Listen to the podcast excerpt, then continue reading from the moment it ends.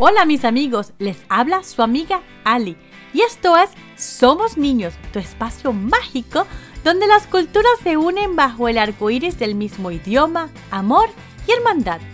Hoy les traigo una historia patrocinada por La Barca de la Luna Ediciones. En mi descripción podrán encontrar información sobre Ediciones La Barca de la Luna. Un mosquito enamorado. Un día claro clarito llegó un insecto volando hasta el caño Araguaimú, aquí mismo en el delta del Orinoco. Andaba buscando qué comer cuando de pronto vio una hermosa mujer guarao. Era una joven un poco gordita y con una dulce sonrisa. El insecto, que era nada menos y nada más que un mosquito, pensó en picarla, pero al acercarse quedó encantado con ella, con su sonrisa y con sus hábiles y regordetas manos que preparaban unas tortas de yuruma sobre el fogón. Era una joven realmente hermosa y que bien olían las tortas. El mosquito decidió volverse hombre y enamorarla. Él dijo llamarse Eufemio y ella Aguacerito de Mayo, pero para hacerlo más corto le diremos Mayito. A ella le gustó aquel hombre flaco de origen enigmático y convenció a sus padres para que le permitiesen casarse con él. Una noche Eufemio no podía dormirse, extrañaba su vida anterior, sus vuelos nocturnos, su alimento de siempre. Daba vueltas y vueltas en su chinchorro, mientras a lo lejos escuchaba el canto de Huaca, la rana, quien en lo alto de una enremada se quejaba del hambre. En toda la noche no había encontrado nada que cazar. Eufemio seguía sin dormir. Mayito, en un chinchorro frente a él, se despertaba de vez en cuando para atizar el fuego que los mantenía calenticos. Luego, con un bostezo, ay, volvía a hundirse en sus sueños. En una de esas Eufemio ya no pudo resistirse y se regresó a su antigua forma. Se convirtió en mosquito y la picó hasta chuparle toda la sangre. Al día siguiente, Mayito amaneció flaquita, mientras a su marido, otra vez con forma de hombre, estaba robusto. Con la primera comida, la mujer empezó a engordar. Comía y comía sin parar mientras Eufemio iba enflaqueciendo cada vez más. Al caer la tarde, ella era de nuevo la misma de siempre, hermosa y regordeta, mientras su marido, lánguido y flaco, esperaba que oscureciera. A lo lejos comenzaba a escucharse el canto de la huaca, junto al de las aves que se disponían a dormir. Todas se quejaban de lo mismo. Habían comido tan poco Así parecía decirlo los trinos del conoto, del arredajo, del pájaro carpintero y hasta del martín pescador enano. Durante varios días ocurrió igual.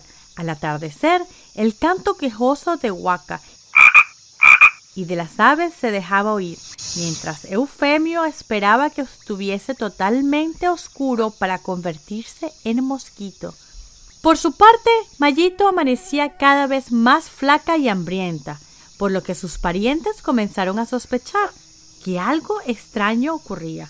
Trataron de hablarle sobre el asunto, pero ella, a pesar de su flacura, no quiso escucharlos. Entonces decidieron espiar a Eufemio y descubrir lo que pasaba. Fue así como una mañana al regresar del conuco, la hermana de Mayito le anunció que luego de la comida iría hasta su casa. Quería que le ayudara a preparar unas fibras de moriche con las que iba a tejer un chinchorro. Mayito aceptó y junto a otras de sus parientes estuvieron toda la tarde trabajando, hablando y cantando. Cuando llegó la hora de marcharse, la hermana de Mayito dijo estar muy cansada como para regresar a su casa y pidió que le permitieran dormir allí. Como la noche era fría, colgaron los chinchorros alrededor del fuego. Mayito al frente de su marido como siempre y su hermana muy cerca de ella. Cuando Eufemio creyó que dormían, se convirtió una vez más en mosquito y comenzó a volar emitiendo su peculiar zumbido. Pero la hermana de Mayito no dormía. Sus ojos entreabiertos no podían creer lo que veía. Un hombre que se convertía en mosquito. O era al revés. No sabía bien, pero no había tiempo que perder. Así que saltando del chinchorro se abalanzó sobre Eufemio, o mejor dicho, sobre el mosquito, y de un solo manotazo lo arrojó al fuego. Eufemio, o mejor dicho el mosquito, se achicharró en un santiamén, confundiéndose con el carbón de las brasas. Al día siguiente, a Mayito le extrañó la ausencia de su marido. Sacudió su chinchorro y se dispuso a limpiar el fogón. Su hermana le contó lo ocurrido durante toda la noche. Mayito la escuchaba sorprendida, mientras con tristeza arrojaba las cenizas al viento. Fue entonces cuando ambas vieron cómo aquellas cenizas se convertían en mosquitos, muchos mosquitos, tábanos, jejenes y otros tantos de los insectos que nos hieren con sus picadas. Ese fue el origen de ellos, un mosquito que se enamoró de una hermosa mujer guarao. Dicen que desde aquel tiempo Araguaimujo parece ser el lugar preferido de los mosquitos en el delta del Orinoco y que la rana huaca y las aves no volvieron a quejarse. Ahora siempre cantan alegres. Así cuentan los guaraos. Los guaraos constituyen hoy en día uno de los pueblos indígenas más numerosos de Venezuela, conocidos como un pueblo pacífico y hospitalario.